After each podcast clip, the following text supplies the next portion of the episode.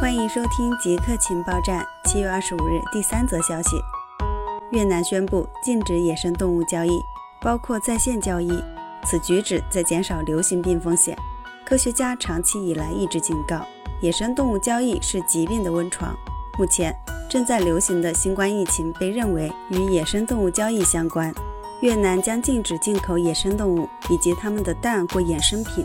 政府将取缔非法买卖野生动物的市场和交易场所。中国在今年一月宣布禁止野生动物交易。